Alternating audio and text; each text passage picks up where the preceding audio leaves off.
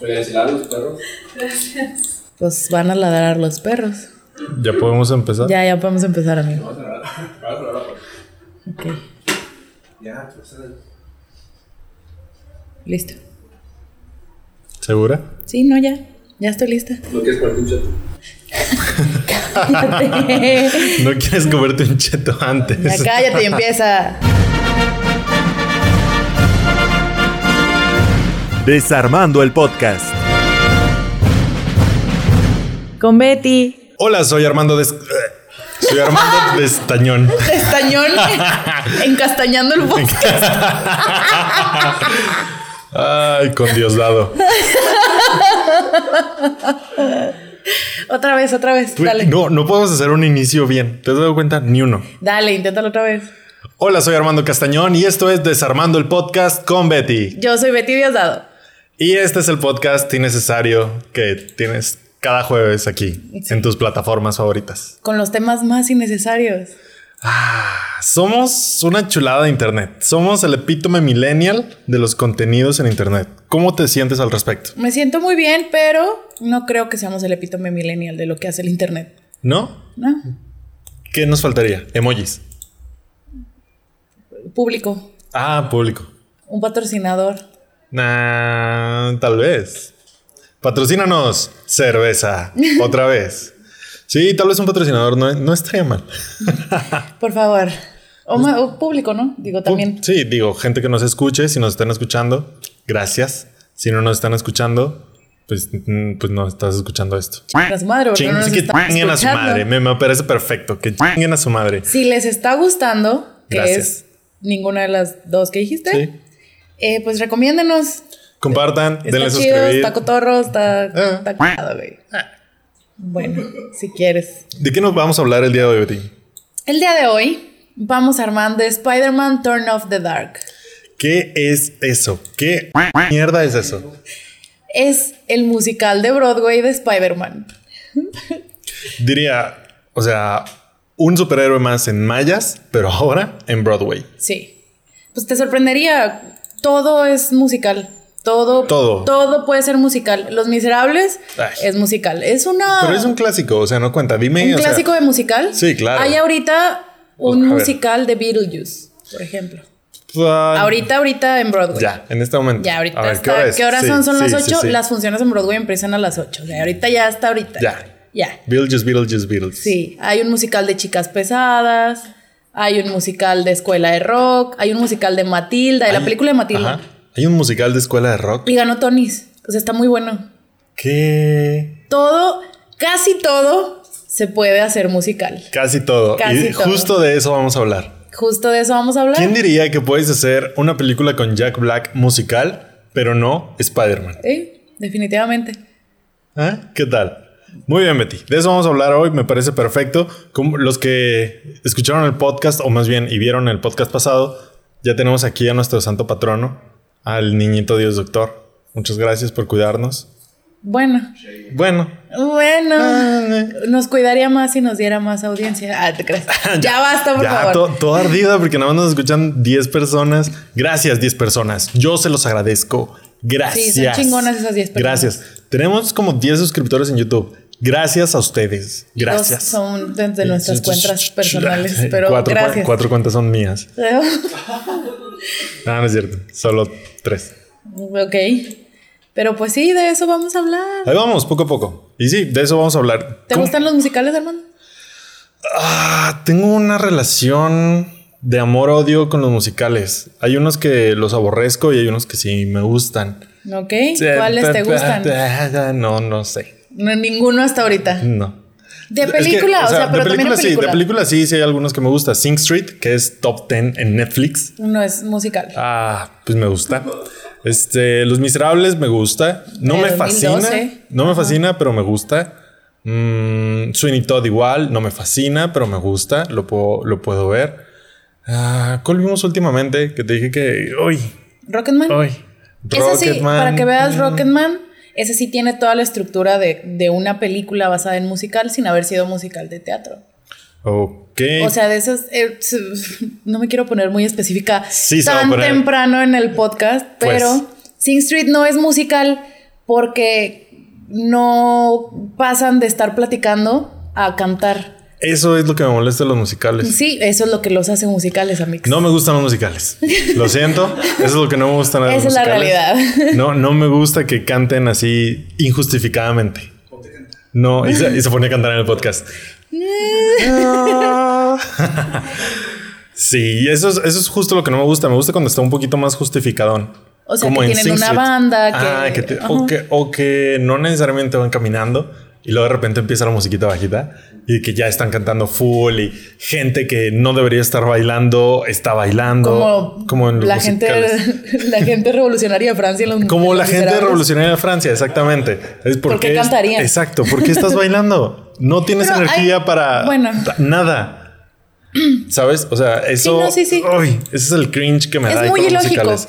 Es muy Exacto. ilógico y es muy, muy, es un género muy fantasioso sin ser un género en sí. Exacto. Eso es, eso es lo que me da cringe. Bueno, pero, pues- pero uh, algunos termino disfrutándolos, la verdad. Pues bueno. Pues A bueno. mí tampoco me gustan los musicales. Anda. Betty, ¿cuántos musicales has visto en lo que va del año? ¿De películas o de Todo. cuatro? Cuatro. No, no he tenido mucho tiempo este año. En años anteriores sí había visto muchos. Vi uno que es el que ganó los Tonys. El- los Tonys son el Oscar de Broadway. Betty ve los Tonys. Betty Bell. Este, los, de los de este año no. Ah. Pero no me voy a meter en eso porque Vas a media hora llorar, más. vas a llorar. Sí. Vi el que ganó a mejor musical, que se llama Hadestown, que es una versión moderna del mito de.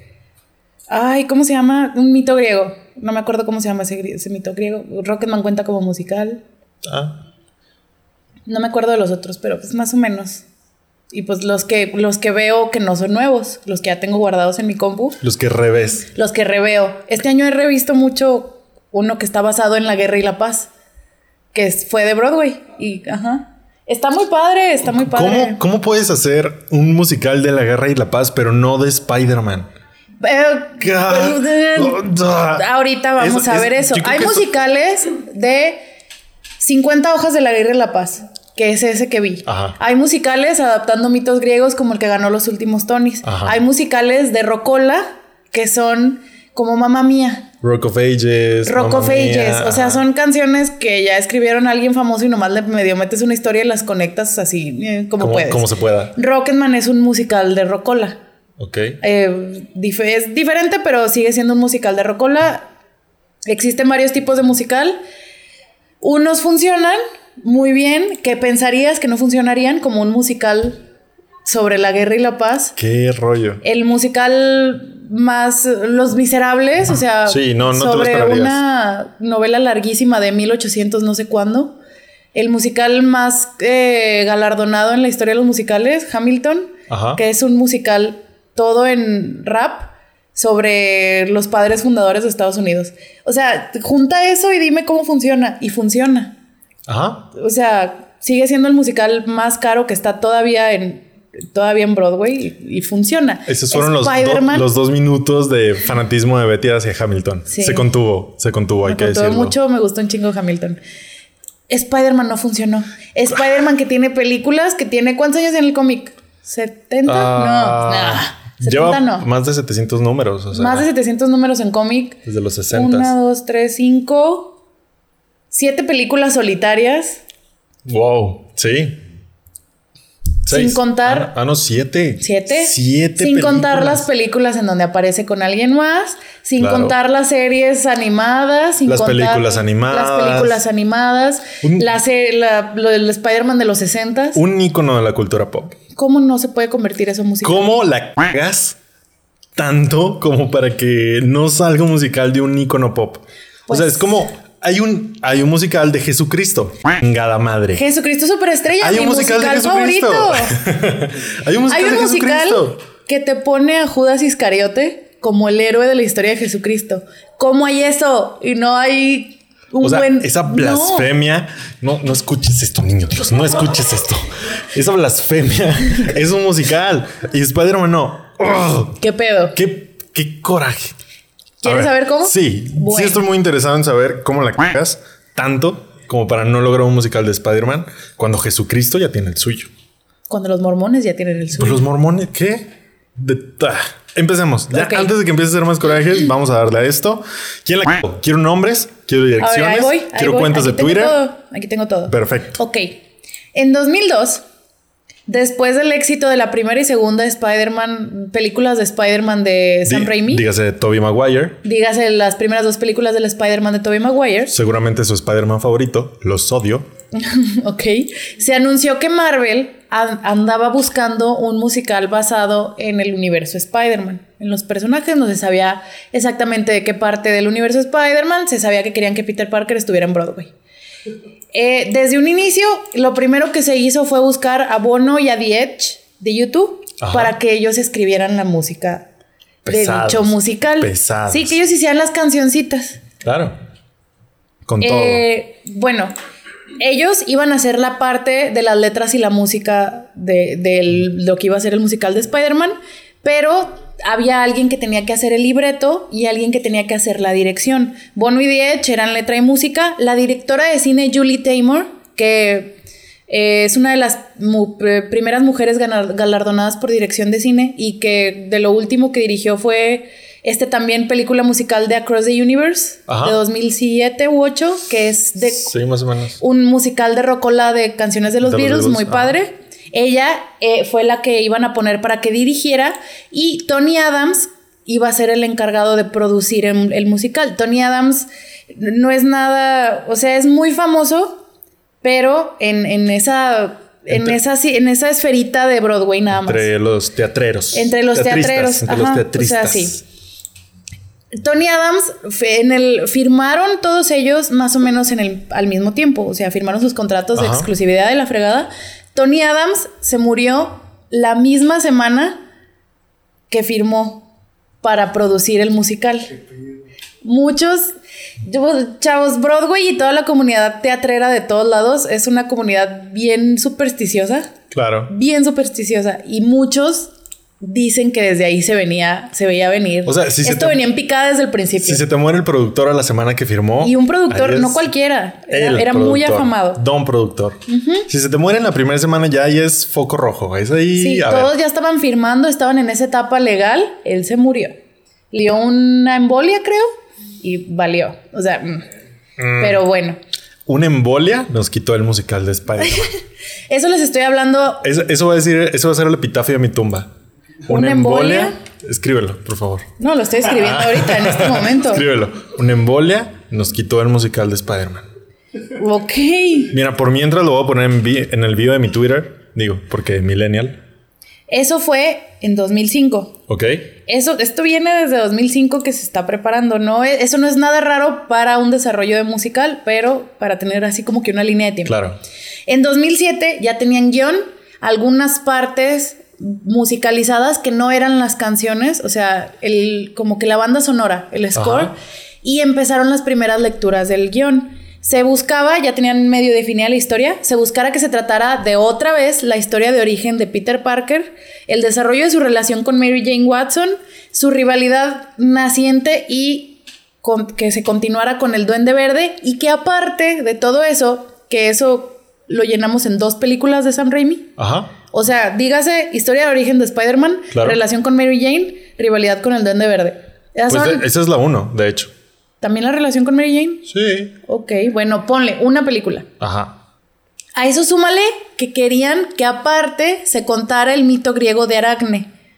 Que es. Ok. Sí, sí, sí. sí, el- bueno. Es un mito que te enseñan en la primaria. No sé por qué. Sí, que es esta es? muchacha que era una tejedora griega, que era la mejor tejedora de toda De toda Grecia, o algún lado, y desafió a la diosa Atenea a un concurso de tejido. Se agarraron a pedazos de tejido. De tejido, entonces Ganó. Atenea vio que, ve, que, esta, que esta güey era una pro y que aparte estaba tejiendo un como cuadro de todas las traiciones de Zeus. pues. O sea, aparte sí, de irle imagen. ganando, aparte de irle ganando, hace cuenta que le tejió un dedo así, un dedo medio. Simón. Y Atenea destruyó el tejido, golpeó a Aracne en la cabeza.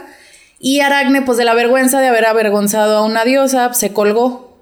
O sea, se suicidó. Y, y Atenea, como era súper buen pedo, dijo... Después no, de. eh, no, no, no. Es, hay sarcasmo. Ah. Atenea siendo, digo, súper buen peda, dijo, sí, súper buen pedo. Dijo, ni madres, tú no te mueres. Tú no tienes esa redención de morirte. La convirtió en una araña. Y por eso las arañas se llaman ara bueno, son arácnidos. Se les dice por el mito de Aracne. O sea, quería contar todo eso. Más la historia de Más la Spider-Man. historia de Spider-Man. Te digo, eh, los musicales duran tres horas aproximadamente. Tampoco era algo así que, wow, muchísimo. Sí, no está. Para un musical no está tan sacafado, tan acá. Sí está.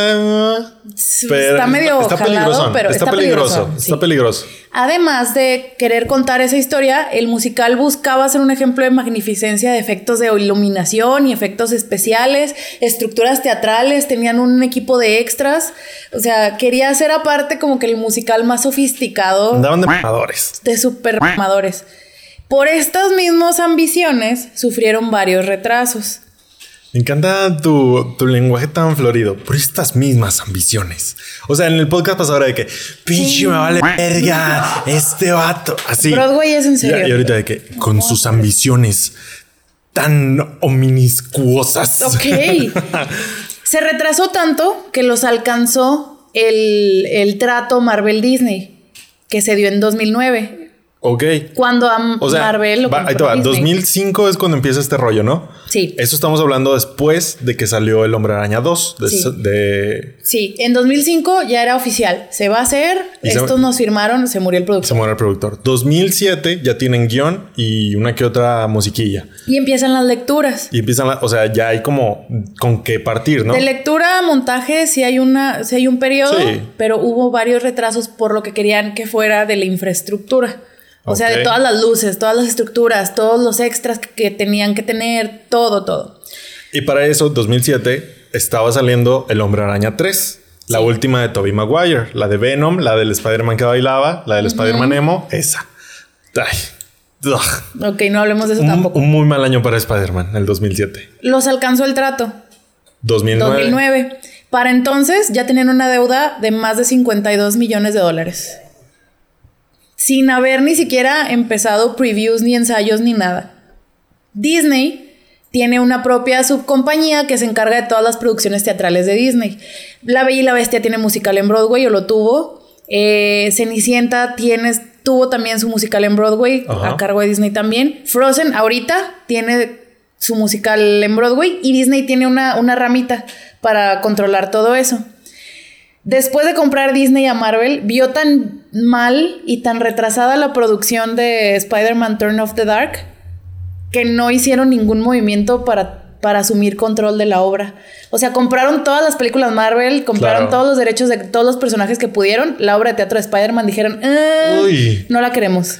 O sea, pues es que si ves que el Titanic se está hundiendo, Sí, pues no te no subes. vas y dices, oigan, yo traigo una llanta de refacción. O sea, no. No vas con tu violín a decir yo Sí. también quiero tocar. Oh, o sea, yo también te- sí, claro, por supuesto. Si los ves que se van a hundir, es como hundanse solos, chavos. Dios me les bendiga. Adiós, Y yo. esto está muy nuevo, no yo quiero me voy a hacer Avengers. Con Sí. permiso. Comper, voy a sacar a Iron Man.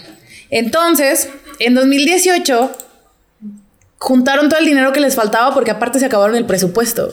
Por supuesto. En 2000, Obviamente. En 2010, perdón, dije 2008.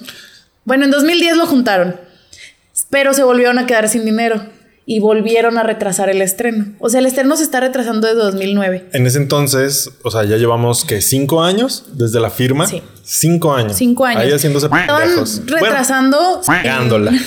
Estaban retrasando sin dar una fecha exacta. Y aparte, pues tú tienes que eh, como que darle algo a la gente para que espere el musical. Sí, claro. Para que también tienes que apartar. Es como nuestro capítulo de teaser. Ándale, tienes que darles Eh, un poquito de carnita. Marketing. Entonces tú tienes que hacer ensayos, tienes que. Más ellos que iban a tener una, una onda así de que las estructuras y los dobles y la fregada. Claro, claro. Tienes que empezar a crear acabando. hype, a emocionar a la gente. El cast del musical se hizo varias veces, de los principales, de, los, de los leads. O sea, Peter, mm, Mary Jane y, no Y el sé, Duende Verde. Y Aracne. Y Aracne. Mm, que ahorita. mm. Los contratados que fueron los más sonados y que eran como que el gancho para la gente fueron Evan Rachel Wood, la actriz de tele, que ahorita es la protagonista de Westworld en Ah. HBO. Simón, ella, Simón. ella la contrataron para que fuera Mary Jane. No tenemos clave de HBO. Solo No. ahí les decimos. Perdón. Sorry. Ella iba a ser Mary Jane y Alan Cummings, que no es tan conocido en Hollywood y así, pero es un veteranote de Broadway y todos en el ámbito lo conocen, él iba a ser el Duende Verde. Ellos fueron como, como que la contratación estrella. Claro, claro. Para, que, para tapar el desmadre. El pinche desmadre. Ajá. Escenario cayéndose, teatro inundado y que, pero tenemos gente que sí le sabe. Sí, tenemos gente que canta, tenemos gente que es famosa en la tele o en el cine, como Evan. Rachel Wood, tenemos veteranos de Broadway que esos a y no siempre hacen falta. Y, o sea, y de todas maneras, pues, la gente no estaba nada convencida. Y aparte, ambos dijeron, ah, bye, en 2010, Ese mismo año. ese mismo año que los contrataron. Entonces, se veía mal. Ellos que tuvieron la, la- lo- que estuvieron en, la- en las lecturas de guion, que empezaron Sí, los sí. ensayos, no. El musical, esto tuvo su temporada de ensayos y de lectura de guiones y todo, que fue cuando empezaron a salir los problemas entre 2009 y 2010. Ok. Fue toda esa etapa. En, en esta temporada tampoco había películas de Spider-Man. Entonces, esto es una maldición conjunta, ¿eh? Yo Sí. creo que es el Spider-Man de Tobey Maguire que ahí, junto con ya esta maldición del musical, ahí ya iba mezclando algo. Hay algo ahí. Ahí que, que no, no daba buena espina. Entonces estábamos en ensayos, en pre- montaje previo, en todas esas ondas, ¿no? En noviembre de 2010, ya con un cast sin personas principales, pero con chavos de ahí mismo del circuito de Broadway, ya con poquitos extras, ya con infraestructura y ya con la, con la música terminada y con el guion terminado, empe- empezó la etapa de previews. En las obras musicales de Broadway hay una etapita que generalmente dura uno o dos meses que se llaman los previews. ¿Esto fue en qué año? Estamos en noviembre de 2010. Ah, todavía 2010. Todavía ok. 2010. Eh, son como montajes de prueba. Tú haces la obra como si hubiera público, Ajá. pero son críticos, son la misma gente del musical que te está viendo Claro, para... productores. Y es público, pero tú te puedes guardar así, eh, depende de cada musical. Tú puedes vender entradas para tus previews Ajá. o puedes así que ah, la familia de todos los extras, la familia de... O sea, es nada más para ver Es un cáliz. cómo basta. Es un, cáliz, es un cáliz, cáliz. pero completito. O sea, no estamos jugando, es como ensayo técnico, pero aparte... Sí, o sea, no es un ensayo, no como tal, no te puedes detener ni nada. Es un cáliz. Es un cáliz, metes gente y tú te aventas la obra de cabo a rabo y ya. En, en esta etapa es cuando van los críticos. No todos los críticos mayores, pero empiezan a ir. Porque tú después de tu etapa de previews, desde esa etapa hasta que estrenas, todavía le puedes cambiar cosas. Claro. Puedes quitar canciones que ves que no están funcionando, puedes cambiarle un, Actor. un actor. Sí. Sí. sí, sí, pasa también. Puedes ver que no hay química y corres al menos famoso. O sea, sí, eso también pasa mucho. Eh, entonces, pues también la crítica ya andaba de que mm, Mm. esto no se ve bien. No, no andamos al 100. A pesar de esto, se dio la fecha de estreno para diciembre. O sea, como te digo, los previews duran 2010. uno o dos meses. Ajá. Diciembre de Se 2010. dio para diciembre de 2010, pero se volvió a atrasar a enero de 2011. Porque se dieron cuenta que, los, que las ondas acrobáticas necesitaban más ensayos. Ok. O sea, los extras y todo este rollo de que Pues Spider-Man. O sea, querían que. Spider-Man literal volara, en el colgara, escenario. sí, claro. Sí, y que se viera real aparte. en Broadway todo es posible. Todo Sí, es posible. Ah. Menos un musical de Spider-Man. El, equipo, el equipo de desarrollo, además de los actores, también se empezó a rendir. Empezaron a caer como mosquitas. Pasaron por varios stage managers, que son así como que los encargados de que esté todo al 100 en el Ajá. momento de la obra. Por muchos. Y todos por renuncia. O sea, no corrieron ellos a nadie. Es y- como pues, tu gerente. Sí, es el gerente de tu Es el tienda. del- sí, ajá, exactamente. del piso, ajá. Y mucha gente, críticos, los mismos productores, los mismos actores, le estaban insistiendo a Julie Taymor que se cambiara todo el segundo acto de la obra. La obra estaba en dos actos. Ajá. Querían que se cambiara estructuralmente todo el segundo acto. Se volvió a retrasar la obra a marzo de 2011. Ok. Eventualmente, bueno, se tuvo que cambiar la obra, Julie Taymor la cambió. Eventualmente tuvo su función de estreno en junio de 2011, después de un chingo de retrasos. Seis años de, de producción. Desde 2005 le empezaron ese rollo. Seis años después que estaban es estrenando. mucho, que es mucho. Y obtuvo el récord del show de Broadway con la etapa de previews más larga en la historia de todo Broadway. Pues estamos hablando como de ocho meses. 182 presentaciones. Hay obras de teatro, hay musicales que no duran eso. Ah, 182 Presentaciones que no te contaron a nada porque no contaba exactamente, porque no cuenta como Porque, sí, estreno. porque sigues cambiando cosas, o sea, los primeros dos meses fueron de una manera y luego desde enero cambiaron las acrobacias y luego en marzo cambiaron el segundo acto. Exactamente, no te contó nada. Oficialmente la obra estrenó en junio, habiendo empezado previews en noviembre del año anterior. Ya todos lo habían visto. O sea, Simón. No la final. Simón, la que viste en noviembre no es la misma que la de enero y la de enero no es la misma que la de marzo, pero pues está más chido. O sea, te la avientas tres veces a la- yo creo la mitad de precio y ves tres historias distintas. Sí, exactamente. Mientras ellos seguían promocionando como si no pasara nada. Pasa mucho con, con las obras de teatro que las escribe ¿Cómo, gente cómo se famosa. llamaba este rollo? ¿Qué? ¿Spider-Man el musical? Spider-Man Turn Off the Dark. Ok. Eso suena muy millennial, ¿eh? Ah, pues ya era 2011. O sea, ya era 2011. Sí, ya. Pero se llama así desde la etapa de pre. Ok. Sí, que es como que apaga la oscuridad. Spider-Man apaga la oscuridad. No, sí, yo creo. O sea, pa- para empezar, ya eran la comidilla de todo el público en. de todo. como que toda esa comunidad de Sí, Broadway. claro. Cada año que se hacían los Tonys, los Tonys, como los Oscars hace- hasta hace poquito, los Tonys tenían un host. O sea, alguien que hacía chistecitos y la fregada. Cada año era el chiste. Cada año era de que, ah, ¿quién se... ¿Cuántos estarán gastando todavía los de Spider-Man? Ahora, ¿quién renunció de Spider-Man? Ahora, ¿quién se lastimó? Porque aparte es otra. Se Sí, claro, pues acróbatas, gente, un desmadre cambiando al stage manager, o sea, sí, sí, sí. Y seguía subiendo y seguía... Varias veces se retrasó por falta de fondos, como al principio de la producción. Y seguía subiendo el costo de la obra y seguía subiendo y seguía subiendo. Eran ya la comidilla muchísimo antes de que se estrenara. O sea, ya, ya estaba Ya los traía. La, la vida ya los traía del culo. Sí. La neta. No, no, la verdad. Eh, Eso es una cualidad muy bonita de ti, la persistencia. La persistencia, aunque sabes que la vas a cagar. La persistencia a veces no paga, a veces no. la, la persistencia te deja pobre. Pues es que eso es, esa es otra cosa. Varios, nunca se sacó esta información oficial, porque pues no vas a publicar. Si tu, si tu morra te puso el cuerno con cinco viejos, no vas a publicar con quién fue. ¿Sí ¿Sabes cómo? Ajá. Se estimaba por varias personas que el costo de cada obra, bueno, el costo de la obra era de 65 millones. O sea, en total eso había costado. Aparte de que les costaba un millón a la semana hacer la obra. ¿Qué pedo? O sea, O sea, 65 millones como de producción De y todo, ¿no? todo, costó todo eso. lo que metieron. Mantenerlo era un millón a la semana. Las Sí, obras pues de sí. Broadway son de lunes a domingo y tienen un, matiné, un matiné los domingos de dos obras. Es una diaria menos el domingo que son dos. Ajá. Son ocho shows a la semana. Un millón. Un millón. Obviamente, una obra de Broadway te cuesta un chingo, porque son 30, 50, 100 actores en escena que les tienes Claro. que pagar a todos. El stage Los- manager, el la orquesta en vivo, porque todas tienen orquesta en vivo. Claro. Te cuesta un huevo tener una obra de Broadway. Aparte la renta del teatro. O sea, Sí, sí, rentar uno de los 40 teatros de Broadway, pues es un pincho Pues de es la cara. Broadway, es Broadway. Es Broadway. Pero nadie nunca había llegado a un millón a la semana para mantenerla. O sea, y estás manteniendo Spider-Man. O sea, no. Estamos entendiendo el mito de Aracne. O sea, un millón a la semana no lo vale. Y de seguro no le estaban sacando. Exactamente. Aparte de esto, bueno, eso es lo que costaba.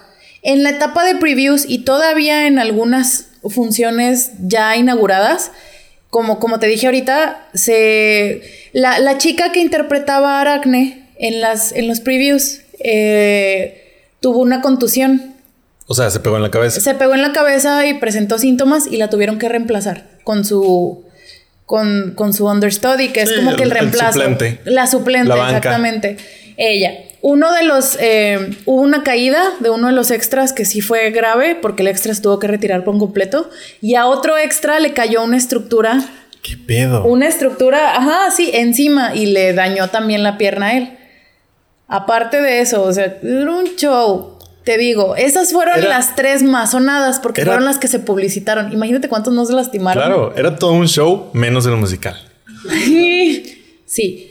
O sea, ellos creían que seguían. La neta, yo ya creo que ya lo están manteniendo para pagar Sí, claro. la deuda. O sea, como que se subieron al mame también.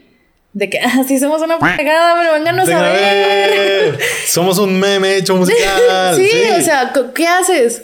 Pues es que sí, si ya perdiste 60 millones en preproducción y por fin estrenaste, o sea, no te detienes, ya tienes que ir hasta donde ya, hasta donde te mueras. Casi. Sí. Cerró sorprendentemente hasta enero de 2014. O sea, duró unos 7 meses. Enero de 2014. 2014, chingada Do- dos años y medio aproximadamente. ¿Ves? Pero en, también es por Broadway eso. todo es posible. Todo es posible. Hasta un musical Mira, maldito de Spider-Man. Exactamente, no te quiero decir nada, pero el Fantasma de la Ópera lleva más de 25 años en Broadway y está bien cool. Y la gente sigue yendo y lo siguen llenando porque fueron muy listos con su marketing. Es la obra de Broadway, el, el Fantasma de la. Ópera. Vas y es un bodrio. O sea, a lo mejor bueno, Broadway está chido, pero es un bodrio. o sea, es tu, tu onda de cómo te publicitas. claro, claro. Estos vatos se colgaron de ven a ver. Es un mame. Es eh, una eh, es- pendejada. ven a ver la mierda que hicimos. Ven a ver la mierda que costó 60 millones de dólares. Sí. Spider-Man el musical. O Sí, sea, básicamente andaban perifoneando, así sí, como el huevo, circo. Broadway. ¿no? Sí, a huevo, a huevo. Es lo que yo haría. O sea, me dicen, güey, eres el encargado del Spider-Man de marketing. Perifoneo, chavos. Perifoneo. Vamos a cachar todos esos turistas que andan por aquí y los vamos a meter a un musical de Spider-Man donde ellos crean que está Toby Maguire. O sea, esta madre. Andrew, o sea, esta madre duró, duró más. Bueno, alcanzó al Spider-Man de Andrew Garfield. Empezó al casi al mismo tiempo que el Spider-Man de Andrew Garfield. acabaron casi igual. O sea, la segunda de Andrew salió en 2014. Sí. Salió en verano de 2014. Ellos acabaron en qué? ¿Enero? O sea, esta pendejada duró dos Spider-Man. ¿Qué pedo? ¿Qué empezó, pedo? empezó por el hype de Esta duró Maguire. tres películas de Spider-Man. Duró más que Andrew Garfield. Sí. Duró ¿Cómo- cómo te más que al Andrew? Garfield. Me siento de la verga. Te consigo el musical para que lo veas. Oh, sí. Sí, debe de estar en Spotify. Los musicales ¿Qué? de Broadway, la gran Ah, no, mayoría pero- le sacan disco. Ah, yo lo quiero ver. O sea, Te lo voy a conseguir. a ver, a ver, a ver. Vamos a ver en Bueno, Spotify. entre su temporada de Broadway, que fueron dos años y medio aprox, y su etapa de previews, que fueron unos cuantos meses más, hubo, como ya te digo, varios altercados, sufrieron, miembros del cast sufrieron caídas, contusiones, incluso uno de los actores quedó atrapado bajo de una de las estructuras del set, causando daños en su pierna. Que es lo que te conté ahorita. O sea, ¿Qué? cabrón. Pues- ¿Cómo? Es, ya era lo que todos especulaban. ¿Por qué sigues haciendo esto? Se te está. Tienes que asegurar al cast. Tienes que. Era nada más para subsanar la deuda. Sí, claro. O sea, es de a huevo. ¿Es eso o la cárcel? Solamente duró para costear lo que se le había invertido. Y de todas maneras, no lo logró. Sí, no, pues no. Habían sacado. Sacaron ya el último cuando anunciaron que iban a cerrar. Que, que ya se iba a acabar. Eh, dos por uno, el Spider-Man. No lo dudes, no, no investigué si hicieron promocioncitas o así, pero casi todos El los niño entra gratis en la compañía de un adulto. Como, como cuando el Chivas hizo su estadio nuevo. Ándale. De así que también. uh, seis por uno y todos con. eh, y, todos con, con- ¿Cómo se llama? Con su torta de jamón, güey. Ay, seis por uno. Yo me imagino que eso tuvieron que hacer. Sí, claro. O sea, Para ya enero, ¿no? Pas- pasó Navidad y que enero de que siete por uno. O cachando lo que Broadway hacen. en familia. Lo que- que hacen hace- muchas obras. O, o ¿Cómo los, que- en- que- que- los engañaban, hacían un tour así de estos turísticos por todo Nueva York y al final llegaban a Spider-Man y la tenían que ver. Como esos tours que haces en Guanajuato, Así. de que en el camino al final te llevan a la dulcería del pariente, Así, así, de esos tours súper turbios. Así, cachotes, así Pues de que, muchos- No, pues esto es el Empire State, esto es Broadway. Y ahora vamos a hacer una pe- pequeña parada aquí. Por solo 100 dólares. Para ver este teatro de Broadway por dentro. Entran y empieza Spider-Man. De que, señor, ¿Qué ¿nos podemos ir? No, nos podemos ir. Es un teatro de Broadway. Hay que ver la, la, la obra entera. Vas a hacer la gatada de irte antes de que se acabe. Aquí hay ¿Qué reglas. pedo? Sí, o sea, lo que hacen varios musicales que se les empieza a acabar el público es que se van a, a- a cachar al público. Como todos empiezan al mismo tiempo, Sí. se van a cachar a la gente que no alcanza Que no a entrar a los sí, famosos. claro.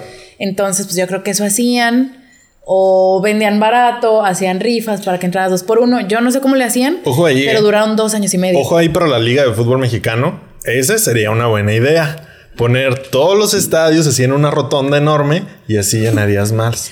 Es como que, ah, mira, no, pues el Chivas América ese no, ya se llenó. Pues Querétaro León no suena tan culero. Güey, ¿dónde lo Y está pondrías? 6 por 1. ¿Y dónde la pondrías? Ay, el niño entra con playera azul, verde o roja. Ah, el niño entra gratis. si viene vestido así. pues no sé, hay que se la ingenian. O sea, yo ya les di la idea, que ellos hagan la logística. Ok. Y, y de que tours así de todas las partes de la República. Sí, ¿Por una villa futbolística. sí. No. Chingue su madre. Así. Bueno, está bien. Idea para llenar los estadios. Era, pero pues. Madre, güey, pero. Evalúenlo, Pero pues ya hiciste el viaje, no alcanzaste a ver el Tigres Monterrey, pues me meto a ver el San Luis Atlas. Sí. Bueno. Entonces, o sea, te digo, de todas maneras terminaron endeudadísimos, güey.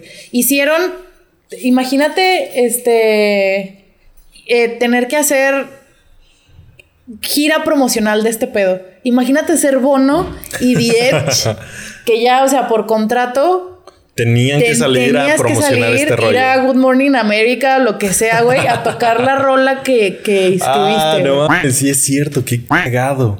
Qué- Sí. O sea, Ir a los Tonys, güey. Creo que ni lo nominaron a nada. No debieron haberlo nominado a nada. es de huevo, ¿no? Que te tienen que dar mínimo una nominación así por participar, ¿no? No. Que- así cotorreas de como que, ay, maquillaje chido, nominado. Creo que no hay. Déjame te lo investigo, pero según yo no lo nominaron ni a un pinche Tony. Imagínate lo que estaba pensando Bono. Es como que este es el fin de mi carrera.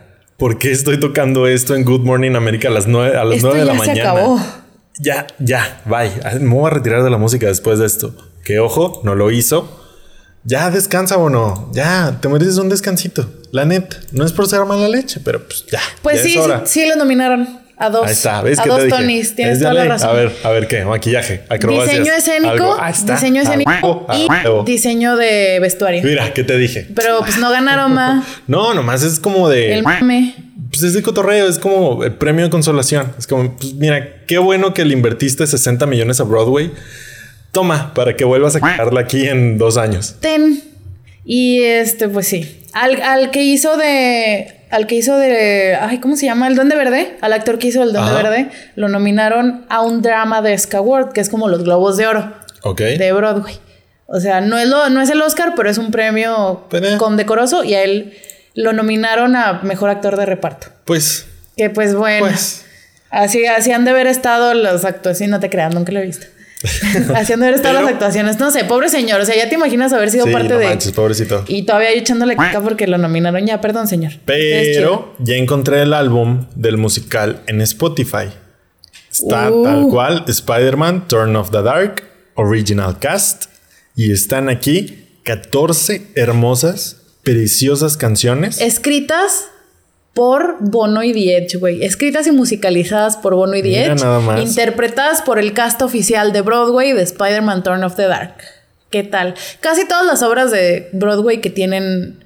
que duran su, su mes, mes y medio mínimo, le sacan un disco para que la gente que no puede ir a Nueva York a verlas, las, las escuche de forma legal, que casi no lo hacemos.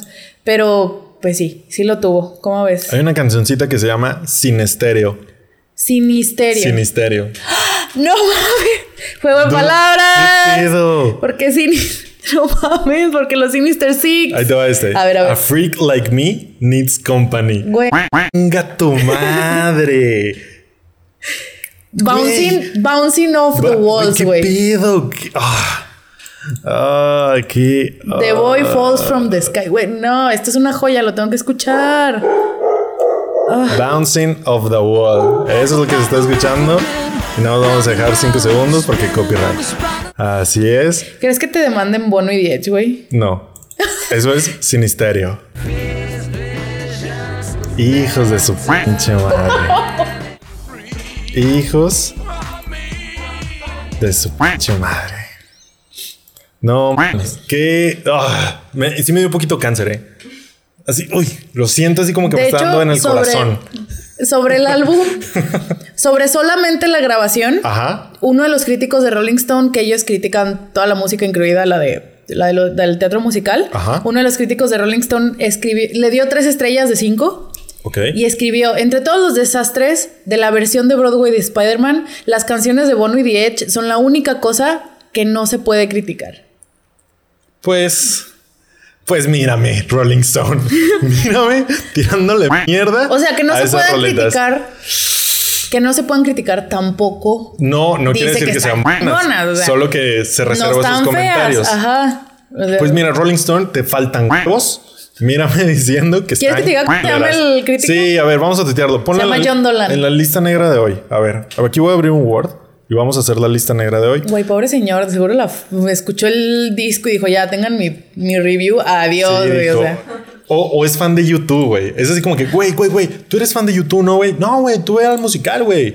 Eres fan de YouTube, güey. no, el Para- disco.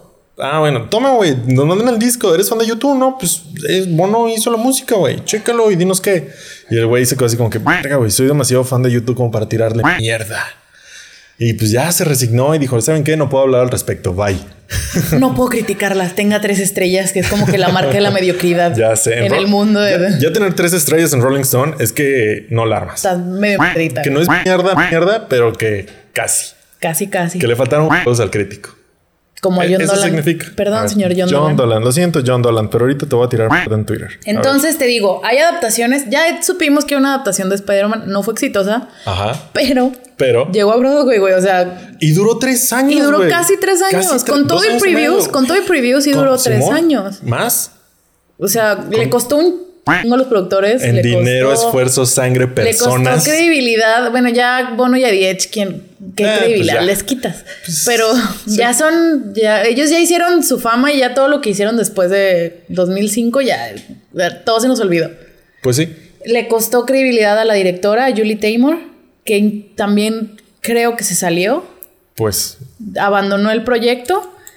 O sea, no lo pudieron hacer, pero no lo hicieron. Lo hicieron sin- a putazos. Lo hicieron a putazos. Se tiene que decir. Lo hicieron a putazos. Hicieron mal. Lo hicieron con las patas. Y, y no le salió. No le Pero salió. se hizo. Pero se hizo y duró más que Andrew Garfield. Y eso me duele en el alma.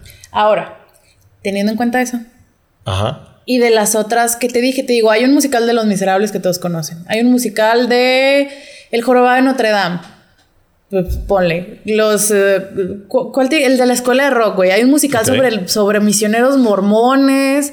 Hay un musical de Jesucristo. ¿Qué crees, aparte de Spider-Man, qué otra cosa crees que no se puede adaptar a Broadway? ¿Qué otra cosa creo que no se puede hablar? Hemorroides, por ejemplo. Cosas de la Este, cultura pop, cosas que Ah. conocemos que se adaptan a. O sea, los mormones me está diciendo que son cultura pop. Pues ¿a poco tú no ves a los. Ay, pero los- cultura pop no es, es vida diaria, como las hemorroides. Oh, bueno, no, cosas, situaciones de la vida diaria. O sea, que tú digas, esta película no se puede hacer. No sé. Yo creo- Cenicienta se hizo. Sí, pues es que se ve muy, poder- muy Broadway se ve muy poderoso. ¿Sabes qué? Siento que tiene muy poca vergüenza. O sea, cualquier cosa lo puede hacer musical y, cual, y puede durar casi tres años al parecer, por más mierda que esté. Pues es que es. Todo es la magia de Broadway. O sea, Sí, me atrevo a que- decir que la magia de Broadway está más cabrona que la magia del cine. Perdóname, Cinemex, patrocínanos. Pero la, la magia de Broadway está más cabrona. Sí, es que casi, casi todo se puede hacer musical. A ver, es dime. musical. Dime que no, ya. Chicas pesadas. Sí. Hay una película de los ochentas que se llama Heathers, que fue un super hit. No llegó a Broadway, pero es un super hit. O sea, Yo- Anastasia, güey. Ah, güey, con Anastasia no te metas. Anastasia, la película del 97. Chinga tu madre, con Anastasia no te metas. Está chidota. Simón, está muy padre y está muy bien hecha. No, también se hizo musical Ah, y por fue, eso. fue Ah, muy, muy exitosa. No te vale. estoy diciendo las buenas. Muy, muy bien. No te te- digo no te otras que les fue de la chingada. A ver, venga, lista. Antes vamos a irnos de menos de la chingada hasta más de la chingada que les fue. Ok, de Hay una chingadita adaptación- a turbo chingada. Sí. Hay una adaptación de Bonnie y Clyde. Ok. Bonnie Clyde. Bonnie y Clyde de 2013. Ok. Duró muy poquito. ¿Cuánto es muy poquito? 33 ¿Funciones? funciones. O sea, ¿qué? ¿Unas seis meses? ¿Seis semanas? Sí, sí, ¿Sí? ponle. ¿Seis por siete? Pero le fue bien en la crítica. Pues la- es que no, no suena sexy. Es así como que voy a Broadway, voy a ver Spider-Man en el musical. Suena más sexy a Era Bonnie una and cosita Clyde. más, más íntima. Y en Broadway no puedes hacer las cosas íntimas. Tienes que hacer mamadas. Sí, o ser súper chingón para que te salga tu intento de ser íntimo. Ok. Ese es otro pedo. Hay un musical basado en Carrie, La obra de Stephen King. la obra de Stephen King. Se intentó hacer. Stephen King, que es fan del programa. Ok. Este. La primera vez que se hizo, en 1988, la crítica la destrozó. O sea, olvida lo que dije de la escala. Este es el mayor. O, O como o sea, empezamos al revés. Sí, me equivoqué. La crítica la, destro- la destrozó en 1988. Turbo de la chingada. Turbo de la chingada. O sea, Duró cinco presentaciones. Cinco, Cinco. ni la semana. No. Cinco presentaciones. O sea, Imagínate súmale los Stephen King, previews. güey. Imagínate Stephen King, el pinche coraje que estaba haciendo. él vendió su. Eso- él, él no es, él no estuvo involucrado. Él vendió los derechos de libro, pero por eso les presto mi pinche libro, hijos de su pinche madre. En 2012 la revivieron. Hay, hay unas cosas en Broadway que es como los remakes de las películas. Ajá. En 2012 la revivieron. Muy, muy a la Stephen King. muy a la Stephen King.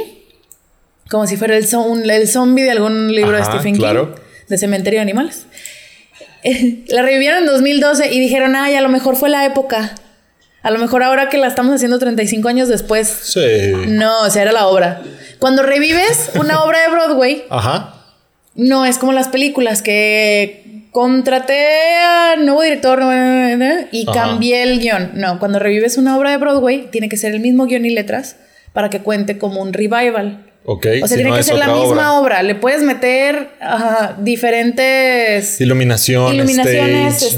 stage. la puedes como Jesucristo Superestrella, Ajá. que la que hicieron en los 70s estaba en la época de los 70s, la que hicieron en 2012 está en la época de 2012, Pero le los puedes cambiar la diálogos son época. los mismos. Las canciones y la musicalización tienen que ser Ah, las mismas y el libreto. O Ok. sea, eso es para que cuente como revival. Se dieron cuenta estos güeyes que pues lo que estaba mal era la obra, ¿verdad? Ajá. La letra y las y la música y pues todo, ¿no? Eso fue en el, en el 88 y lo intentaron revivir en 2012 y también le fue la en la crítica. Hubo un, un musical en 2006 que se llama Lestat, que es este basado en las crónicas vampíricas de Annie Rice. Claro. Que Chulada. es, ¿Cómo se llama? Entrevista con el vampiro. Entrevista con el vampiro. Cerró después de 39 funciones. 39 no está funciones. tan, pues tan de la chingada como Carrie. Pero la cosa con este musical es que hacían siete funciones al día. no. Entonces es solo que- duraron una semana también. No, el pedo aquí es que ellos Muchos actores tenían- desgastados, güey, de que ya hartos, maquillaje corrido, güey, la sangre falsa del, de, Ni siquiera de la te da el actuación. día, güey, para hacer siete. ¿Quién sabe, güey? ¿Quién sabe cuánto dura? ¿Tres horas? Sí. ¿Tres por siete? ¿21? Ahí está. Ay, chinga. Vámonos, 15 minutos entre cada obra. Si se arma, güey. Lo que sale el público y tres, cuatro. Literal, güey. Literal, 15 minutos entre cada una. Entre lo que acomodas, salen todos. Si se te arma, güey. Yo creo, güey. Yo creo, por eso no duraron. Le, Bueno. salió muy, le salió muy caro costear todo. La cosa aquí es que ellos también, como Spider-Man, tenían el Star Power, Ah. el poder de la celebridad. Tom Cruise. No, pero la música y las letras escritas Otra por vez Bono. Bono, ya, Bono. Deja Broadway, Bono. Ya, déjalo en paz. Lo estás matando. Bueno, ya lo mataste. Elton John y Bernie Taupin. Uy. que son Elton John, que es Sí, sí, Elton sí, John, claro. y Bernie Taupin es el que le escribía todas las letras de las canciones a Elton John. Quienes ya vieron Rocketman. Rocketman es ese amigo que parece que va a ser gay, pero al final no es gay. Ese amigo. O sea, ellos. Ellos fueron los que escribieron O sea, sí, claro. El las el canciones al menos, y de todas maneras valió madre.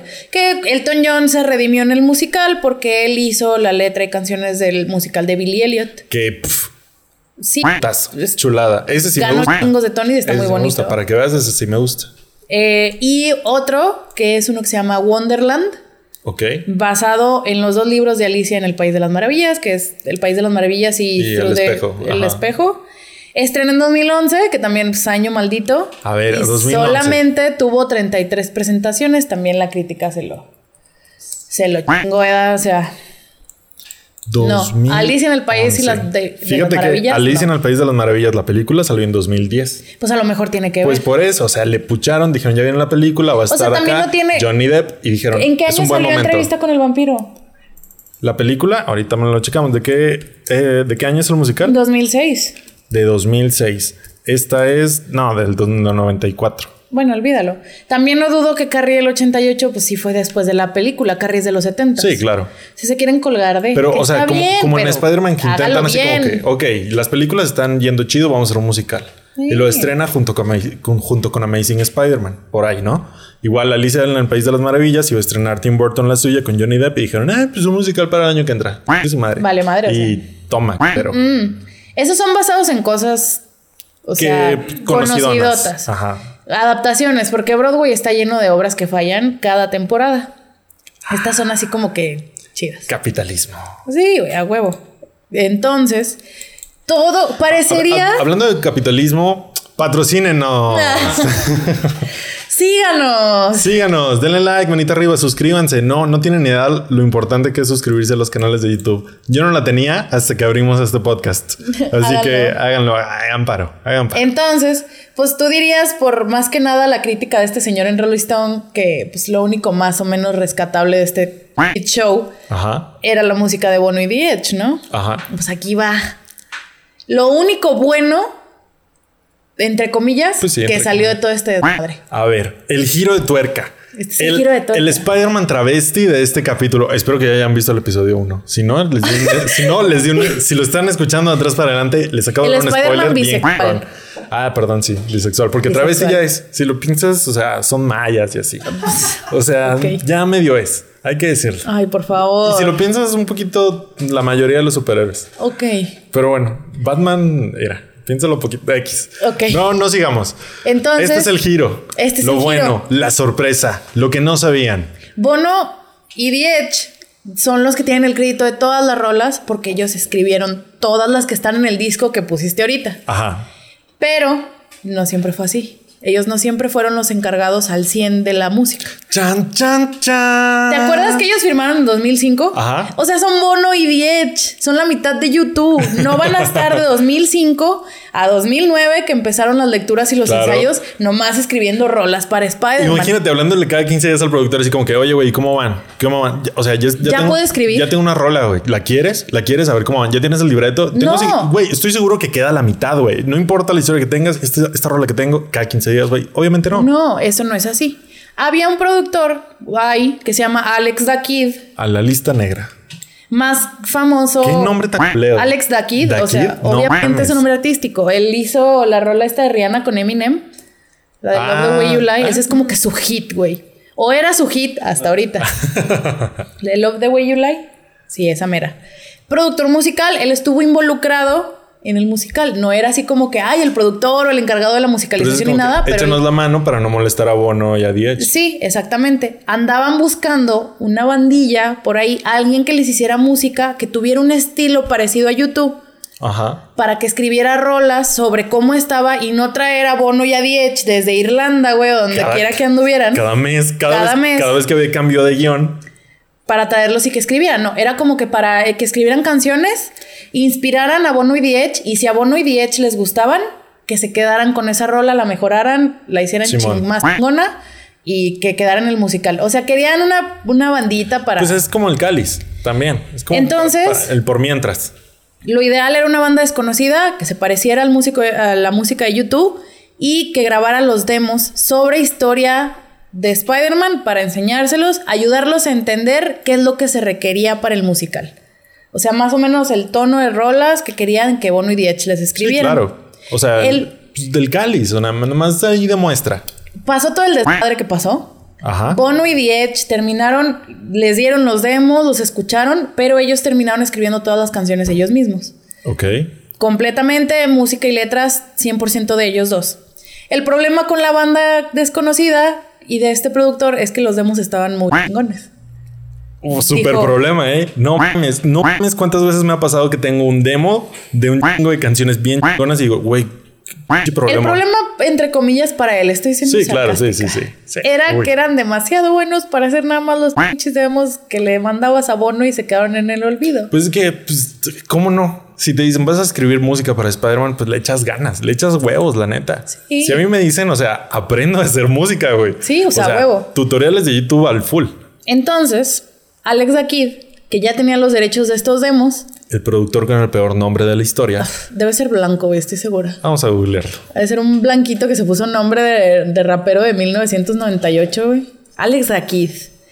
Entonces dijo, están muy chidos, están muy chidos sus demos y yo ya tengo los derechos de sus demos. Como ven, si se vienen a mi disquera y les hago su primer disco. Y esto es pues a huevo. Entonces, pues adivina cómo se llamaba la banda. ¿Cómo se llamaba esta banda?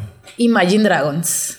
Imagine Dragons. Me estás diciendo que el Imagine Dragons nació gracias al musical culero fallido, De hijo de su puta madre de Ya Spider-Man. estaban, ya estaban conformados y andaban buscando jale, pero tuvieron su breakout con el musical de Spider-Man y por este productor. Entonces los firmó en su disquera, les produjo su primer disco, Night Visions, que salió en 2012.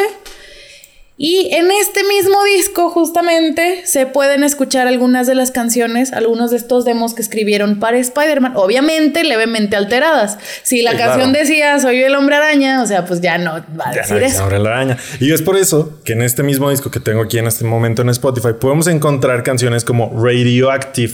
Literal, el primer sencillo con el que Imagine Dragon se lanzó al mundo con un chingo de huevos se llama Radioactivo, Betty. ¿Te suena?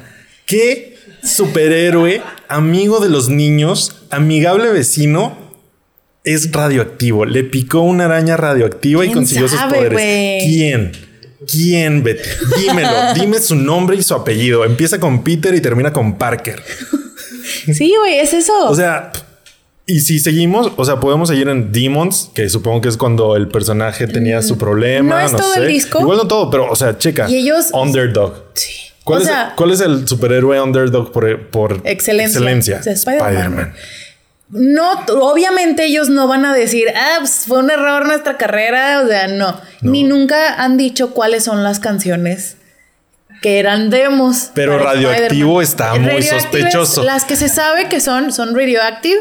Ajá. It's Time, que es así, fue para que veas. Radioactive fue la que pegó primero aquí en México. Simón. Pero It's Time fue la primera, primera que, que pegó. El sencillo. El no, sencillo. Radioactive fue como el hit mundial. Sí. Sí, sí pegó Ajá. cabrón. It's Time y On Top of the On World. the top of the world son a Super Spider-Man. son las que las que se sabe que fueron los demos de Spider-Man Turn of the Dark. Y hay unas acá medio Todas las demás ellos ¿eh? nunca te van a decir, güey, porque pues No ¿para les qué conviene. te cuelgas del caballo muerto? Exacto, la maldición. O sea, sí, ¿para qué? qué te vas a la maldición? Eso fue lo que nos sacó. Y a mucha gente no le gusta Imagine Dragons. Por eso te digo que Mm, que tú digas algo así súper bueno. A mí me gustan, pero sí están medio. Pero a veces se pasan mamones. Ese disco está chido. Sí, está chido, está disfrutable, está a gusto. No es, uy, wow.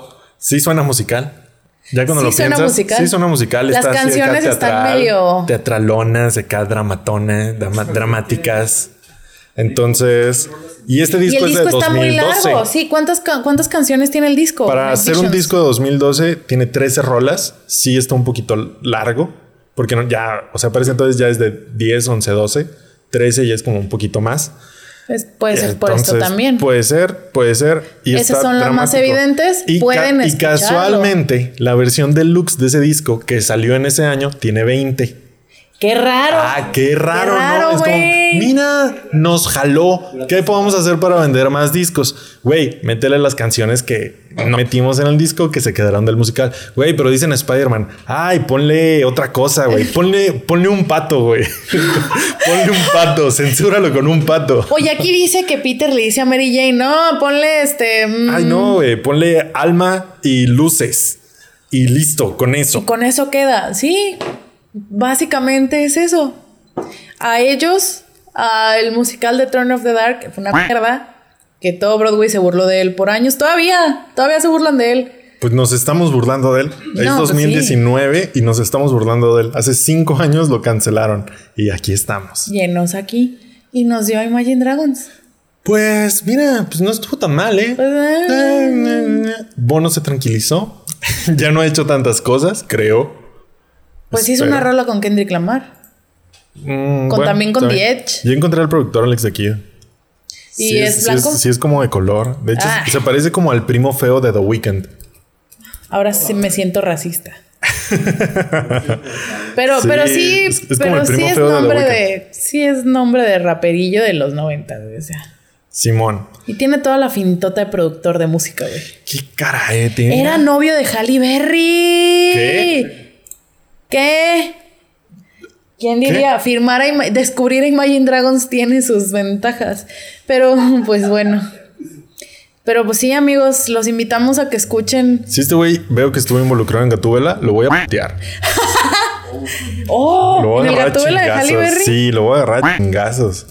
¿Lo vas a ir a buscar? Sí, lo- ¿No sí te gusta voy Imagine. Dragons o qué, güey? No, fíjate que no me fascinan y a veces me estresan un poquito, Pero no, no los odio ni me disgustan. O sea, es- sé que están ahí, tienen una que otra rolilla. Radioactive me gusta bastante. Ahora sabemos Está por qué. muy chida. Y ahora descubro por qué dije, wow, ¿por qué escucho esto y me gusta? Está raro. Suena. Está platicando la historia de Esto suena Spider-Man. muy millennial para mí y aún así me gustan. Claro, obviamente, eres Spider-Man. ¿Cómo no me va a gustar? Sí. Si hasta Tom Holland lo soporto, ¿cómo no voy a soportar Radioactive? Bueno, Tom Holland no tiene la culpa. Los invitamos a que escuchen. Yo sé que tú también eres fan. I'm sorry. No, I'm sorry, Tom Holland. güey. Soné como hindú. Qué pedo. Ok. Los invitamos a que escuchen el disco de la obra de teatro. Y lo, y lo comparen. está cagado. Y estaría chido compararlo con el de Imagine Dragons. Y Igual escuchen el buscarle. de Imagine Dragons pensando en que eran rolas de Spider-Man, güey. Es Yo- que sí, ya cuando yo cuando me enteré de esto hace unos años, Ajá. sí dije, güey, ¿qué? Y, y te pones a escuchar On Top of the World, On te top- pones a claro. escuchar. On top, of, on top of the world es muy Spider-Man. ¿Quién está literal en la cima del mundo? Spider-Man. El que está los- No mames, o sea, es que sí. Claro. Ay, no, es la verdad, todavía me acuerdo, tiene años que supe de esto, Son de estas cositas pero que nos te da siguen volando la cabeza. La cultura pop. Sí, claro, yo también cuando me acuerdo. Qué Pues pedo, sí. ¿no? Entonces, pues sí, escúchenlo pensando que eran rolas de Spider-Man. Mira, ahorita puse Underdog de Imagine Dragons, la letra. Y pues podría quedar, ¿eh? Podría quedar un poquito. Hey, the Underdog, bla, bla, bla, bla. Father, Father, take me over. Eh, tiene. Pues, Pues, mira, las son, evidentes son esas tres que te dije. Las confirmadas, ok. Esas ¿Evidentes o confirmadas? Confirmadas. Radioactive, It's Time y On Top of the World, Vaya, vaya. Que casualmente fueron sencillos. Que fueron los sencillos. Vaya. Fueron las más fuertes. Fueron los más fu- fueron los que pegaron disco, más. Fueron los que pegaron. Y pues, ¿cómo ves? Estoy. ah, Estoy. Es un sabor agridulce. Ah, No, no sé cómo me siento al respecto. No estoy triste, no estoy enojado, pero tampoco estoy como contento. Es muy interesante. Es. Eso sí, me vuela la cabeza. Es muy interesante. No tenía ni idea. Y que una banda la hayan corrido musical y dijeron, "Pues, su madre, lo saquemos como disco, me parece un buen mensaje para la industria. Lleguen a su madre. me parece perfecto. Y que les haya ido también con música de Spider-Man, eso es puntos para Spider-Man. Y esos puntos para mí y mi fanatismo hacia Hacia Spider-Man. Spider-Man. Así es. Y pues sí, Cho. Eso es todo. Spider-Man for the win. Sí, señor. Estoy triste que el, que el musical haya durado más que Andrew Garfield. No era bueno. No era bueno, ¿qué te digo? O sea, Andrew Garfield el musical. el musical. Estoy muy triste. Eso sí me pone muy triste. Por eso me voy con un sabor agridulce el día de hoy, Betty. Sí, lo siento. Es muy triste, pero Pero así son las cosas. Así es la vida en el teatro. En el mundo de la cultura pop, así es esto. ¿Te fijas cómo hoy metimos películas, teatro y rolitas? No, hombre. No, hombre. Somos solísticos aquí. De todo le metemos. Excelente. Bueno, pues muchas gracias, Betty, por el tema de hoy. Estoy, nada, estoy está muy chido. agradecido contigo. Eso este sí. es mi tema de las fiestas. Ah, vaya. El tema es- de eso platicas cuando vas a tomar o qué. Sí. Ah, oigan, amigos. Sabían que no. ¿Cómo ven? Nomás me Y- y, hasta la vendes al revés, ¿no? ¿Cómo ven si ponemos este disco de Imagine Dragons? Qué cabrón. De que Me espero a pon- que Ponen las otras, ponen las otras y lo de que ahora va a poner Radioactive. Y luego, ah, no mames, sí, pinche rola era, Betty, qué pedo. Y que, a que no saben que sabían que esta canción fue escrita para un musical, porque sí le hace también con los hombros, para Ah, un sí, musical claro. de Spider-Man. Sí así, sí le hace así, güey.